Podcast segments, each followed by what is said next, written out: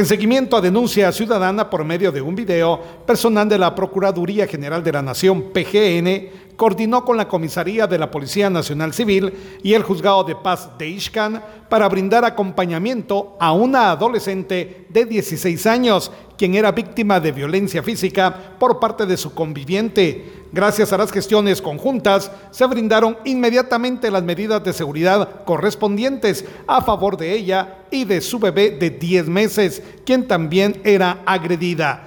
Desde Emisoras Unidas Quichén, el 90.3 reportó Calo Recinos, primera en noticias, primera en deportes.